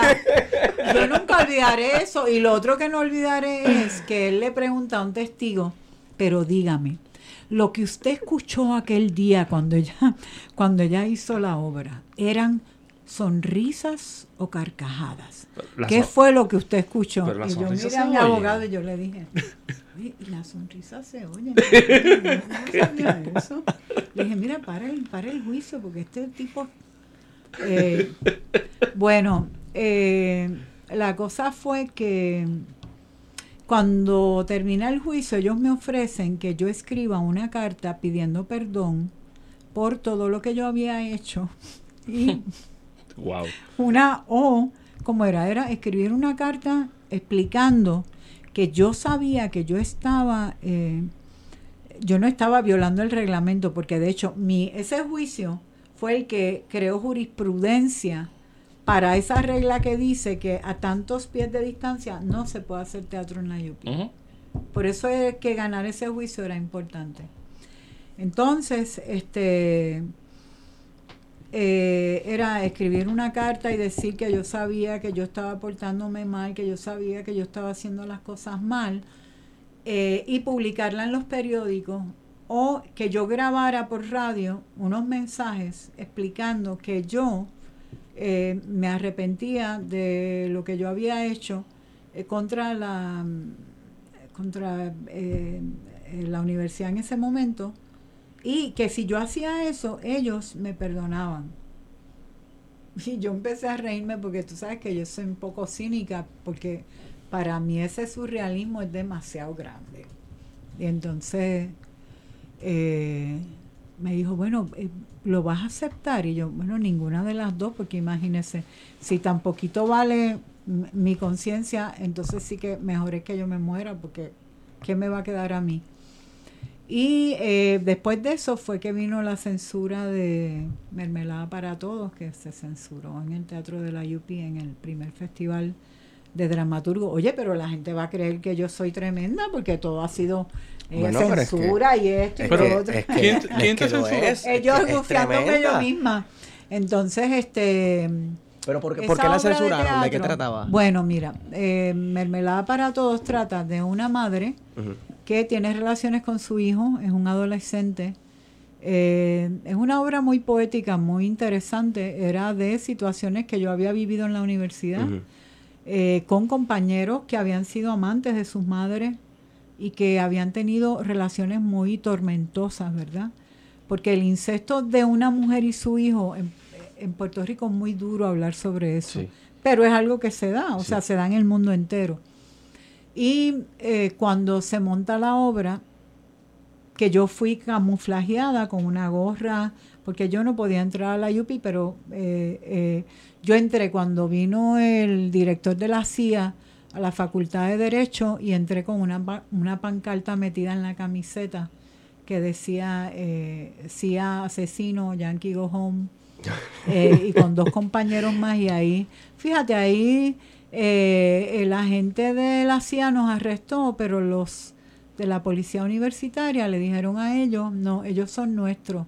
Y ellos decían, no, ellos son nuestros, ellos van eh, para el centro de detención federal. Y ellos decían, no, ellos están dentro de la universidad, ellos son nuestros. Y la cosa fue que nos tuvieron que entregar a la policía universitaria y la policía me llevó hasta el portón y me dijo, Marichal, bájate y no mires para atrás, no vuelvas a entrar, no puedes entrar.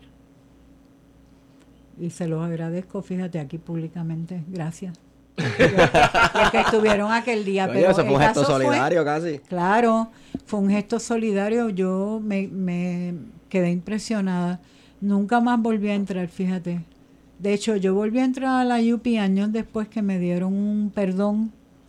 Eh, pero yo no estaba preparada porque eh, pues yo había estado cocinando para mantener a mi familia, eh, como tres años y medio yo fui cocinera y cuando regresé eh, debía haber ido a un orientador, porque también en ese momento la policía siempre estaba, Marichal, ¿te estás portando bien? Y yo, sí, los perdones condicionados, tienes que hacer un montón de cosas, no puedes estar hasta la, después de las 5 de la tarde en la universidad no te puedes reunir con más de 5 o 6 personas. Una ridícula. ¿eh? No puedes este, ser parte del consejo, no puedes, eh, te, te, ponen, no puedes participar de ninguna manifestación. Pero ya en ese momento, eh, pues yo tenía mis nenes, yo quería, yo me dije, sí, mira, tanto que uno luchó y, y de momento uno que a otra gente también le ha pasado, de momento te sientes como solo. Porque si tú no perteneces a un partido o a un grupo político en sí, si tú eres independiente, eh, casi ni existes, ¿no? Eh, claro que yo eh, entiendo muy bien mis decisiones. No me estoy quejando porque yo creo que todo aquel que va a hacer algo, todo lo que significa rebeldía, por ejemplo, tiene sus repercusiones. Usted tiene que estar consciente de eso. No puede después quejarse. Así que eh, cuando entré a la universidad realmente ya no estaba preparada y de momento un buen día yo me dije, pero ¿qué yo hago aquí? Y me levanté, llamé a la esposa de René Monclova, Rosalinda, y le dije, Rosalinda, tengo un jeep ¿qué te parece si nos vamos a hacer teatro por la isla?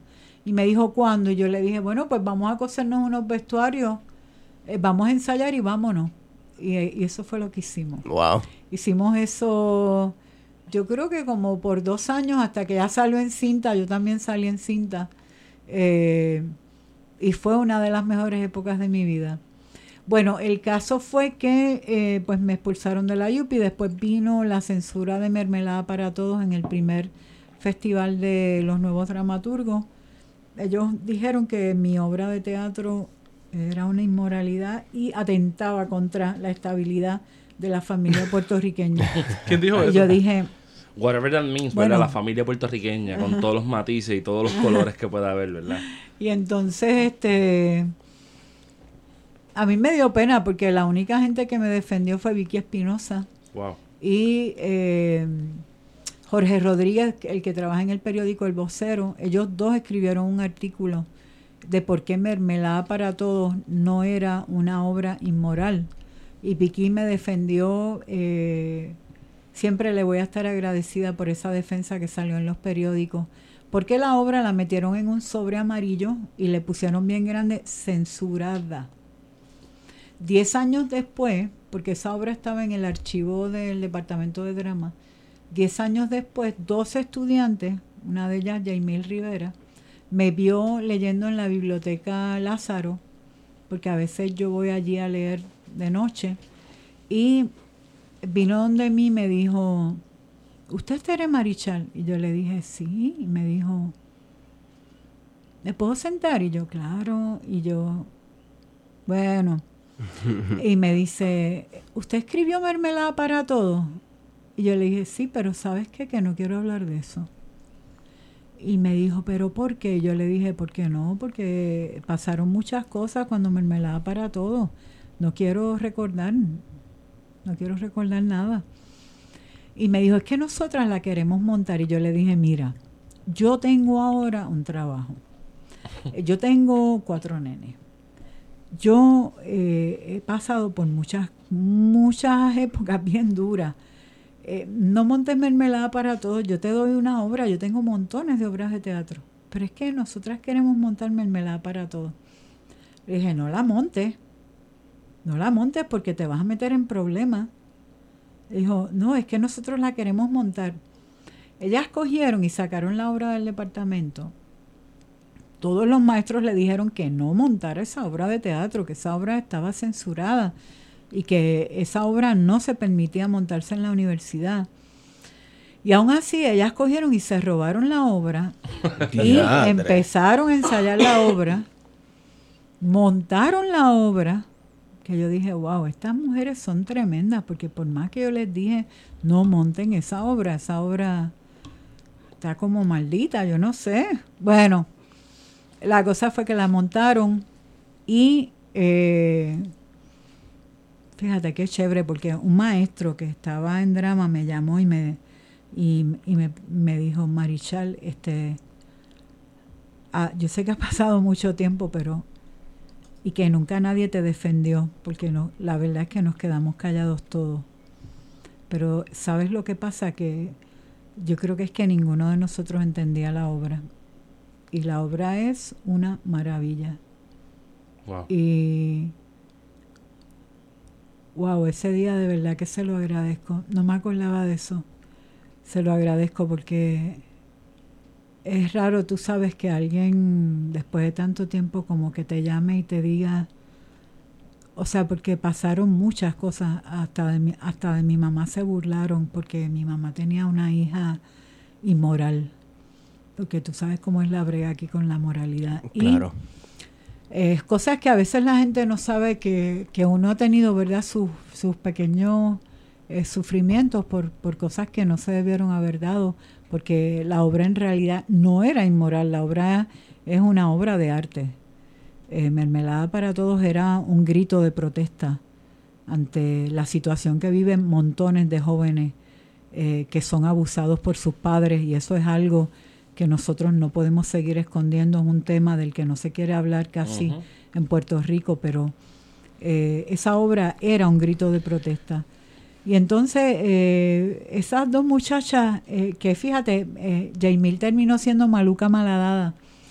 Porque. Ah, esa es Maluca, Sí. La que usted desaparecía cuando se ponía malcriada. Maluca Maladada. Wow. Ella y yo entonces nos hicimos bien amigas y eh, ella fue quien liberó la obra. Yo siempre le voy a estar bien agradecida porque gracias a ella salió de aquel sobre. Yo no, yo creo que yo ni la hubiera sacado porque también como yo tengo tantas obras como que yo pensé, ay, olvídate, Otra más.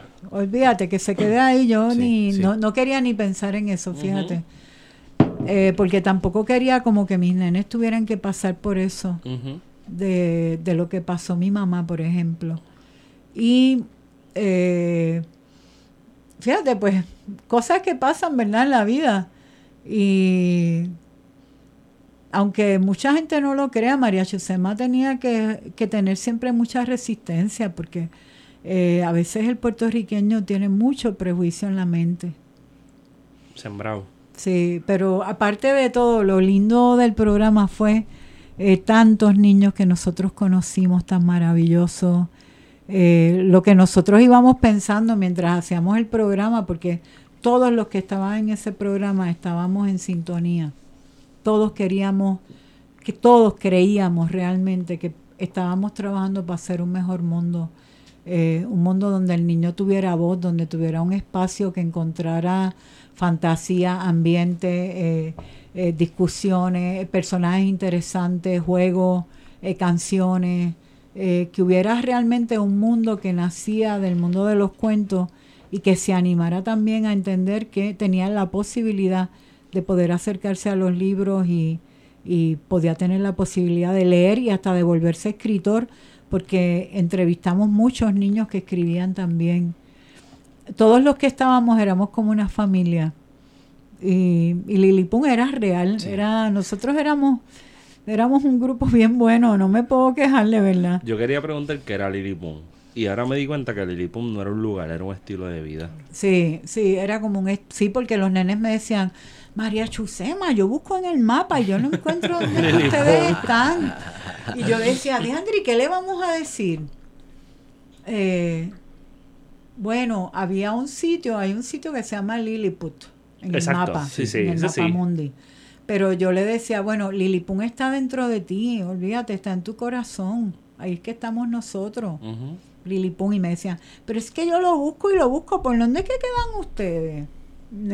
Porque eran miles de cartas las que llegaban y nosotros las leíamos. y- eh, teníamos este niños que era que creían verdaderamente, sobre todo, eh, pues por ejemplo teníamos un joven eh, que era eh, esquizofrénico y él hizo que la mamá le cosiera un vestuario de El Príncipe Lagarto Wow. Wow. pero un, un vestuario espectacular, Sí, ¿sabes? Y un día él llegó al canal y el guardia le dijo, sí, él dijo, vengo al vengo a Lilipun y él le dijo, así como no, entre aquí, porque él vino con todo el Sí, sí, sí, vestuario. sí. Que cualquiera pensaba que era un prop de, de Si él entró al estudio, nunca lo olvidaré porque todos nosotros lo miramos. Y él te- traía un, un palo. Sí, como- un como un bastón, con un cetro bastón. ese. Y me dijo, María Chusema, llegué. Wow. ¿Dónde me coloco? Wow. Y todos nosotros nos miramos así. Y yo fui donde él y le dije, bienvenido. eh, te estábamos esperando. Eh, ¿Cómo fue que llegaste aquí? Y me dijo, porque mi mamá salió y yo me escapé Wow, Llegó a, a, a, a Baldrich. Wow. a Valdrich. Y yo, y yo me quedé así y yo pensé, wow. Bueno, hicimos un- una grabación con él. Eh, y cuando se fue empezó a llorar y todos nosotros empezamos a llorar también porque fue bien, Intenso. Tú sabes, fue bien emotivo Sí, porque Sí. te das cuenta que en ese espacio él era como nosotros. E- En ese espacio él era aceptado. Sí. Era la, la ficción que se Ajá. estaba creando y también. la era su mamá cuando llegó, porque la mamá llegó bien nerviosa, y ella me decía, es que él eh, entiende que todos ustedes son reales. Y yo le dije, sí, Que lo son. Pero eso nos pasó varias veces, ¿sabes? Wow. Eso nos pasó varias veces. Fíjate, y, y pensando en la línea de que querían que los niños y las niñas leyeran y que tuvieran la capacidad, digamos, de, de entablar su rumbo a escribir, pues yo quiero pensar que yo salgo de ahí. Ay, sí. Coño, yo también. Sí. Bueno, eh, eh, sí, nosotros, cuando menos yo siempre he tratado de fomentar la lectura, porque tenemos de alguna forma que animar a los niños a convertirse en grandes lectores, en investigadores, en entender que tienen que investigar, tienen que conocer eh, si realmente, o sea, si tú vives la vida como la formica, olvídate que no has hecho nada en el planeta. Pero si tú vives la vida como la ceiba, eh, mira, tienes profundidad, eso es la vida al fin y al cabo. Es tan cortita la vida que a uno no le da tiempo de hacer casi nada, pero si el niño desde pequeño, el niño aprende, ¿verdad? Y entiende y, y se motiva y... Eh, wow, de verdad que yo es que yo soy una, una defensora de la infancia. Bueno, Yo de los soy- derechos humanos. y de, los, derechos, humanos. punto. Pero eh, para mí la infancia es una época eh, tan dura, tan y tan dura. Ser niño es tan duro. Y más, más, cada día eso es más difícil Es en más Puerto difícil, Rico. sí. Es la población que más se ha Eh, afectado con la crisis en eh, Puerto es Rico. La, es la población que más ternura debería recibir, que más, más atención Y que está siendo bombardeada todo el constantemente. tiempo, con basura, con comida basura, juguetes basura, eh, es- Contenido en relaciones televisión, basura, sí. gente que a veces busca a los hijos y ni les habla. Sea, sí. Suéltale el exacto, ya. exacto, por ahí era Se que acabó iba. por Sí. ahí. Entonces, si tú no, eh, volvemos de nuevo al cuento, el cuento como herramienta liberadora. Eh, si tú no, no animas al niño, mira, al menos cuenta algo de tu vida. No es que tú tengas que leer El Quijote. o sea, Claro. pero cuenta algo de tu vida, cuéntale algo de tus experiencias, cuenta. Atrévete a contar, a liberarte tú también, a liberar tu voz, a liberar tu, tus recuerdos, tu memoria, la memoria de tus abuelos, de tus bisabuelos, eh, eh, la memoria colectivo. histórica, cuenta, opina, enseñarle al niño a opinar, a descubrir, a, a darse cuenta que, que los seres humanos tenemos la capacidad de hablar, vamos a utilizarla, de comunicarnos. El otro día yo fui a una escuela pública, porque a mí me gusta visitar escuelas siempre. Eh, y sobre todo cuando son maestras con las que hay que colaborar más, más todavía, ¿verdad? Pues voy a esta escuela. Los nenes no sabían ni lo que era la caravana de los emigrantes, Wow. nenes de high school. Bueno. Yo, yo empiezo con una charla de qué es la narración oral. Y me voy dando cuenta de que ellos, como no son lectores, me estaban atendiendo, pero tú sabes, porque yo estaba ahí. Y yo le digo, me hacen el favor y sacan todos los celulares. Cada uno busque una noticia distinta de la caravana de los emigrantes. ¿Qué es eso? Ninguno, ninguno sabía ni que eso existía. Ok, busquen los celulares. Eh, eh, sabes que vamos a utilizarlo como herramienta, como libreto. Busquen las noticias de la caravana de los emigrantes. Ok, cada, lean ahora las noticias. Ok, ¿quién puede leerme dos párrafos de una noticia? Se levanta este muchacho eh, y lee esa, esos dos párrafos de una noticia de la caravana. Ok, yo le digo, ok, ahora recuerda que tú hablaste con tu mamá ayer, intégralo en esta noticia de la caravana. Y él recuerda que su mamá le había dicho, ay, que mucho tú te quejas. Y yo le dije, pues, utilízalo dentro de la historia de la caravana. Y cuéntalo como si tú estuvieras hablando con tu mamá y es, ese es el tema que ustedes dos tienen. Pues tal día yo estaba hablando con mi mamá, bla, bla, bla, cuando de momento mi mamá me dice, mira, eso de la caravana de los emigrantes, ¿tuviste eso? Ay, mami, yo no sé qué es eso. Ave María, tanto que tú te quejas eh, de lo que tienes y mira, mira a esa gente. Ok, el próximo que va a contar, lo que va a contar es una persona que va dentro de la caravana y esa persona va sola. ¿Quién lo puede contar? Viene una muchacha. Yo tengo 23 años, estoy en la caravana eh, porque en mi país no se puede vivir y quiero buscar un mejor trabajo. Eh, pero no conozco a casi nadie aquí. Estoy caminando sola y, y ella cuenta. entre otra persona ahora y cuéntenos qué fue lo que dijo un muchacho que iba caminando cerca y vio a esa muchacha. Entra un muchacho y cuenta que él en su país donde él estaba antes había mucho tiroteo y entonces él decidió unirse a la caravana y nos hace ese cuento.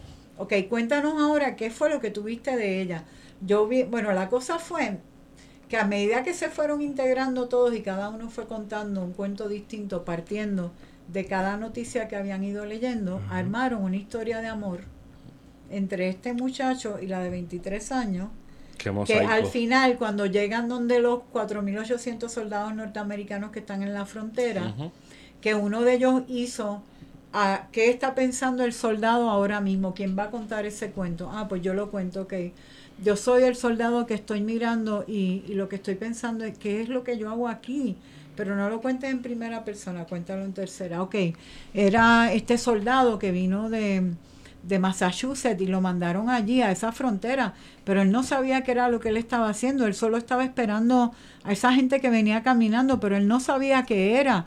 Eh, y entonces este la cosa es que él le, dispara a la muchacha de 23 años y el muchacho la coge y empieza a caminar entre todos los que están caminando, los inmigrantes, y el que está contando lo que está viendo que ellos están haciendo, dice que él desapareció entre la muchedumbre. Wow. Y ahí terminó el cuento que duró casi una hora, pero donde hicimos un cuento colectivo utilizando los celulares, porque no es que yo me niegue a los celulares, es que el celular tenemos que aprender a utilizarlo de una forma eh, creativa, ¿no? Que hay mil formas de utilizarlo de forma creativa, sobre todo si bregamos con jóvenes y niños pero tenemos que darles la herramienta, ¿no? Tenemos, pues terminaron que todos quieren hacer cuentos sobre la caravana de los emigrantes, escogieron de asignación buscar todas las noticias que puedan en la internet, imprimirlas y entonces este armar una historia colectiva entre todos ellos para montarla en el patio de la escuela. Y yo dije, bueno, eh, ese efecto debe tener el cuento cuando crea empatía entre los seres humanos. Porque es ojo con ojo, piel con piel, boca con boca, seres humanos en una convivencia. por eso es que es tan peligroso, ¿verdad? Sí, y por eso es que eh, cuando eh, sucede eso en Puerto Rico con las haciendas, que los africanos esclavizados contaron cuentos, los cuentos que habían traído en su memoria, que eran los cuentos de Compay, de Anansi, que aquí se llamó Compay Araña, eh, compay conejo, compay tortuga, compay caballo. Eh, llega un momento que ellos los empiezan a contar entre ellos porque hay mucho racismo y mucho prejuicio. Pero esos cuentos quedan prácticamente en el olvido y en los años 70 eh, la profesora Julia Cristina Ortiz Lugo, que la deberían entrevistar, ella es folclorista, ella se va a recorrer el sur de la isla y el norte y llega a grabar mujeres en el pueblo de Guayama que le cuentan los cuentos más las canciones africanas. Y van contando los cuentos que se llaman los cuentos de animales, pero que para los eh, africanos esclavizados eran los cuentos de la resistencia, porque era lo único a lo que no le pudieron poner el carimbo, porque lo que tú guardas en tu memoria es tuyo, nadie lo puede aprisionar. Mm. Por lo tanto, era la forma de ellos contar cómo era que se vivía en África, que era lo, cómo eran ellos, eran cazadores, eran esto, sus costumbres, eh, su idioma. Eh, su y esos cuentos, su esencia. Y esos cuentos nos pertenecen a nosotros también. Nosotros somos un pueblo de resistencia. Nosotros hemos resistido siempre. Eso de que el puertorriqueño es enñangotado, eso es otro embuste que nos han metido. O sea, eh, los indios resistieron y se rebelaron eh, los africanos resistieron, se rebelaron. Eh, eh, los cortadores de caña, los tabaqueros, las cortadoras, las mujeres de la aguja. Las despalilladoras de tabaco. O sea, nosotros siempre hemos sido un pueblo de resistencia, pero tenemos que recuperar nuestros cuentos y contarlos para que los niños escuchen y se vean reflejados en un espejo, escuchen nuestra historia, ¿no? Sepan por qué razón eh, aquí han pasado las cosas que han sucedido. Porque yo estoy hablando, he hablado del cuento folclórico si usted lo quiere ver como alternativa, pero nuestra historia está llena, repleta. Eh, ayer mismo yo estaba leyendo el libro de Díaz Soler de la historia de la esclavitud y en la página 152 positivismo a su mejor Ajá, pero en la página 152 hay una entrevista un dato que está en la parte de abajo que habla de este príncipe negro y quien cuenta esa historia es un inglés que vivió aquí en Puerto Rico. Y él lo que está contando yo dije pero yo, nunca había leído esto. Es, este este eh, hombre que tuvo una hacienda y él está él, él puso como una notita arriba y ese dato pequeñito abajo que yo lo, miré bien y yo dije, ¿qué historia es esta? Habla de este eh, eh, africano esclavizado que han atrapado y que él nota que todos los demás lo tratan de otra forma. Y ellos le dicen que él es un príncipe y él le ofrece, eh, yo no me acuerdo si le ofrece liberarlo, darle una mejor, un mejor trato y él dice que no, que él tiene que estar con la gente de su pueblo. Es lo único, el único comentario que hay en inglés. Y yo dije, yo tengo que revisar bien todas las, todas las notas pequeñitas que hay aquí que no son de él, sino que son de otra gente. Porque en otra página más adelante hablan de, de una mujer que está buscando, que están buscando porque era supuestamente una princesa africana que la, que la roban eh, y la están buscando por todas las islas y yo pensé, pero cuántos datos de estos este hay aquí que yo nunca, que yo como que vi esto por encima así de cuántos datos de estos hay aquí que yo no me, a lo mejor yo nunca me fijé. Porque la gente a veces le tiene mucho miedo al cuento de la historia. Mire, si usted le tiene miedo a los cuentos de la historia, porque a lo mejor usted cree que eso es como, no sé, como problemático. Mire, en nuestra propia historia hay historias maravillosas.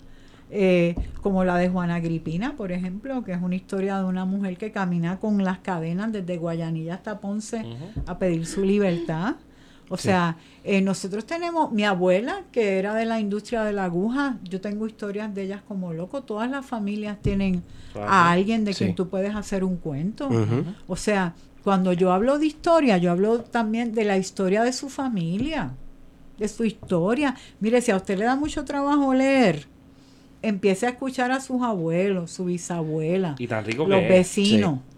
Mire, todo el mundo tiene fotos, fotos antiguas que usted puede utilizar con sus hijos para armar toda una historia en fotografía y que ese niño vaya entendiendo que tiene unos orígenes, que tiene una raíz, que ahí hay un árbol genealógico, que, que su familia es bien interesante, que mire, hasta, eh, o sea, hay tantas historias fascinantes en lo que es la vida de cada puertorriqueño o de cada persona que viene a vivir a Puerto Rico. O el Caribe en general. El Caribe. Eh, que mire, eh, eh, usted si no tiene la costumbre de leer, empiece con las fotografías, que eso es algo que a todo el mundo le encanta, los álbumes familiares. Y mire, poquito a poco usted va enseñándole a su niño Hay una narrativa a escuchar, porque si los puertorriqueños no aprenden a escuchar, eh, eh, toda la vida van a seguir pensando que son el ombligo del mundo. Ah. O sea, el puertorriqueño tiene que escuchar para poder contar y de esa forma va a, seguir contando y contando y va a conocer nuestra historia. Pues esta es mi historia eh, de Tere Marichalil Lipún. y le agradecemos desde lo más profundo que la haya compartido con nosotros. Yo creo que eh, eh, eh, es, más, es más intenso de lo que yo pensaba. Claro. O sea, como que mi niñez se encontró con mi adultez y fue como que, wow, papo. Encajan muchas cosas de momento. No, ahora todo tiene sentido. Sí, Esas cosas que se quedaron guindando en algún momento. ¿Y tú llegaste a ver el Rey Ubu? ¿Te acuerdas del Rey Ubu? El que decía, el Rey Ubu y su séquito acaban de llegar, acaban de llegar ten cuidado, no te acerques, te van a descerebrar. Eh, que, decía, mercachifle de petróleo, con mis pinzas, con mis garras, con mi, que, que se única, desde, descerebraré a todos. Eh, Ubu fue una parte importante, ¿verdad? Una parte de protesta. Sí. Televisión de protesta para niños, sí, eso fue lo que fue. Fíjate, eso está- estaría. yo, quiero, yo quiero pensar que eventualmente vamos a poder tener acceso a por lo menos una porción de eso, de eso, de ese pietaje y sentarnos a analizar nosotros los que vivimos en esa época, porque Lilliput no se da en el vacío, Lilliput también se da en uno de los momentos de, de la mano dura contra el crimen, de el Puerto Rico de obra faraónica, de, de botar chavo al garete y tratar de demostrar que somos otra cosa que no somos. Y entonces de momento aparece algo que era como, yo le llamaba, yo, yo no sé si te lo dije a ti, Wario, pero era como un tenki. Llegaba a 2 de la tarde, 3 de la tarde y tú llegabas al televisor, te encontrabas con María Chusema y era otra cosa bien distinta. Que quizás habrá gente que va a decir, estos cabrones están al garete diciendo estas cosas porque es que esto está di- difícil de digerirlo de, de esa manera. Y yo creo que, que, que es como la, la sonora ponceña. Puede ser que no te guste, pero tú sabes quiénes son. Claro. Sí. Entonces, es como Marx, lo quieres o lo odias, Ajá. lo tienes que citar. Claro. Entonces, en, en esa, en, esa, en esa línea, pues, para mí, la, la idea que yo tengo de los 90, que es media convulsa, muy problemática, y que hoy día como adulto la, la, la problematizo hasta lo último, no la veo como un espacio idílico, pues yo creo que quizás haciendo un ejercicio medio lacaniano de estar excavando, pues yo encuentro que mm, hubo ciertas semillas por ahí tiradas en el aire de, de, de ese proceso de lo que fue este Marechusema, de lo que fue el Lilimun, de lo que fueron las artesanías que yo nunca pude hacer. De entender, bueno, pa- ustedes no entienden cómo a mí me voló a la mente ver a Tere, yo chamaquito, decir, y entonces usted mezcla agua, pegue y pintura para que no se despegue la pintura del plástico. Sí. Porque tú lo pintabas normal y a los cinco minutos se le caía la pintura y se veía bien feo, ¿no? Pero Y había gente que, mamá, que me, mire, no siga enseñando eso, porque los nenes lo que hacen es un reguero. Y yo le decía, pero ¿qué es una casa, señora? Una casa es un taller de descubrir, ¿no? Definitivamente. Me decían, no, pero a mí no me gusta el reguero. Y usted se pasa exhortándolos a que guarden cajas, a que lata. Reciclaje. Es verdad, y yo, había bueno, eh, ¿sabe una cosa, señora? Que eh, nosotros somos defensores de la madre naturaleza. Era uno de nuestros personajes, ¿te acuerdas de la madre? La madre naturaleza, Pepito Pepitón. El primer programa que hicimos fue en estilo de juicio a la señora contaminación. Eso es así. A lo mejor yo creo que ustedes eran muy chiquitos. Yo estaba Porque- Eran, no, eran como con unas caricaturas que así en crayola. No era un set, que era un juicio y estaba la señora contaminación y había unos que, que los, los que eran los mercachifles de petróleo que la defendían y los demás eran ambientalistas. si yo si yo no recuerdo, si mal no recuerdo, ¿Cómo, cómo usted no la votaron después de ese primer Yo episodio? no sé, yo siempre pensaba, a veces, a veces, a veces algunos compañeros míos me decían, tú escuchaste lo que tú dijiste hoy, y yo, que yo dije, yo creo que tú te fuiste hoy como en brote, tú no te estás escuchando, yo te voy a empezar a hacer señas así, cuando tú estés bien política, yo voy a hacer, y era que tú la apretabas más que nos todavía. van a votar, nos van a votar. Pero fíjate, pero yo no me di cuenta porque yo era bien cuidadosa Cu- con todo. pero se veía la campaña de reciclaje y ahora yo pensando como los locos, yo me atrevo a ir a mi casa porque yo soy medio hoarder, desde chiquito guardo cosas que son súper innecesarias, quizás eso debe ser la vena historiador. Sí. Y yo recuerdo que se me hacía bien difícil diferenciar muchos de los dibujos que salían en Marechusema sobre el ambiente con la campaña de la ADS, de desperdicio sólido, el bumper sticker, Sí. los llaveros. Sí. Era una cosa bien difícil de diferenciar una cosa con la otra. Obviamente, pues, Marechusema era la Real G, era la que estaba Sí, bajando obviamente. línea. Del otro lado decían que en el 2010 íbamos a tener un 60% de... de, de de los productos en Puerto Rico reciclados y no tenemos ni siquiera un 30%. No tenemos ni un 5% probablemente. Ajá. Pero ya que íbamos Y cerrando, yo me pasaba diciendo, ¿saben cuánto se ha reciclado? 2%. O sea, la cosa es que no hemos logrado todavía desarrollar una conciencia ecológica algo está pasando. Y es que la base de la, de la educación tiene que ser ambientalista. No hay otra forma, queridos chusemos y chusemas. He dicho. Yo, tú sabes, pasaba las cosas así y, lo, y Ja- Jaimil, que era encantadora. Chusemos y chusemos. Me siento tan, tan en el 90. Me siento en el 95 más o menos. Sí. Tere, gracias por todo lo que hiciste por nosotros. Gracias. Gracias, Yo creo de que- verdad. Una bueno. generación completa Esta- te dice gracias, es- es María una- Qué Chusema. chévere. Es una cosa bien. El francés de nuevo, una cosa bien Y cabrona. a todos los que estuvieron, ¿entiendes? Pues que fueron tantos y tantos y tantos Es un actores. montón de gente, claro. Un montón de gente, pero un montón. Es que fue tanta y tanta la gente eh, que yo necesitaría, o sea, te- tendría que sentarme a buscar todos, todos, to- recordar todos, todos los nombres, pero ya que estamos aquí, pues a todos los compañeros y a todos los compañeros, compañeros de WIPM y WIPR, porque ellos también fueron parte de eso, ¿verdad? Nuestros compañeros, nuestros técnicos, los editores, eh, musicalizadores, eh, pero los actores, las actrices, eh, fue un mundo de verdad que no sé, pues eh, yo creo que siempre yo le decía, nosotros hicimos historia, aunque la gente nunca lo reconozca, pero lo hicimos, ¿sabes por qué? Porque estamos con los más importantes del mundo, los niños. Eso es lo importante. Estamos con los que Tere, tenemos que se estar. acabó- se- el programa se acabó hace cuánto tiempo. Eh, yo creo que 12 años. Y estamos hablando ahora mismo de esto. Ujú. O sea que ya, ya hay que... ten- eh, eh, fue un paradigma para algunas personas, ¿verdad? Probablemente para nosotros. Sí. Para, los, para los boriblanquitos, no. Los boriblanquitos estaban viendo Nickelodeon. Cartoon Network. Cartoon Network.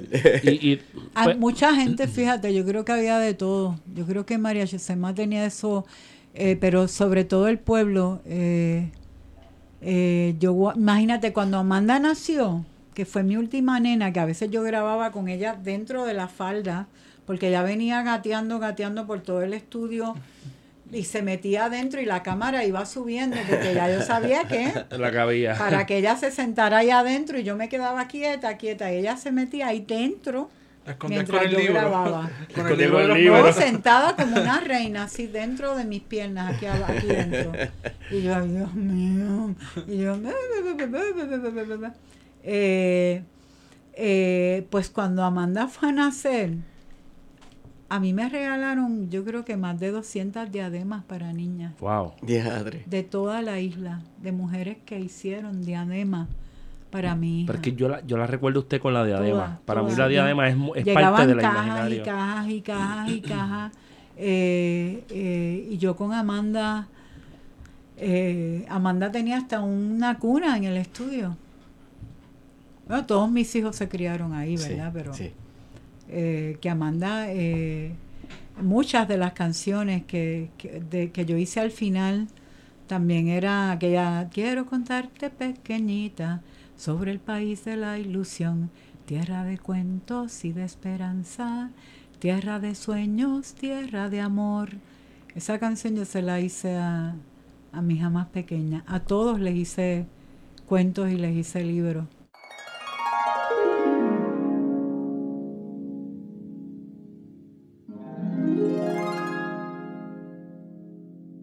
Volvemos y, y, y, y, y gracias por, por haberle, dado, haberle dado forma al, al imaginario popular puertorriqueño De una generación entera. de una generación que se crió indirecto o directamente como una violencia que hoy día tiene que vivir la otra gente que, Sí. como diría Carpentier en el reino de este mundo, que vive y padece por otros que vivirán y padecerán y, sufri- y sufrirán y nunca serán felices. Este, yo creo que, que en gran medida pues se creó algo y que hay gente que lo va a ver y gente que no lo va a ver. Pero nosotros lo estamos viendo y, y nos atrevimos a pensar sobre eso. Claro, es que tú sabes que yo soy bien optimista. Eh, yo nunca me voy a dejar deprimir. El día que me deprima me van a robar un montón de energía que yo necesito para seguir eh, llevando mensajes y cambiando las cosas. Eh, por eso siempre yo le digo a la gente, todo está bien siempre, porque imagínate, Sí. uno tiene la fortaleza de pensar, de decidir, de cambiar ¿Eso es así? eh, y está en uno hacerlo. Pero antes de despedirme, quiero decir la frase que yo siempre decía, que en Lilipum te queremos siempre. Esteban, ¿dónde te consigo? Estigón por Twitter. ¿A ti, Wario? Huercandanga. Y a mí me pueden seguir arroba PHTO en Twitter. Esta fue la nota 36. Me faltó una pregunta. Sí. Con esta terminamos. Claro. ¿Usted es comunista?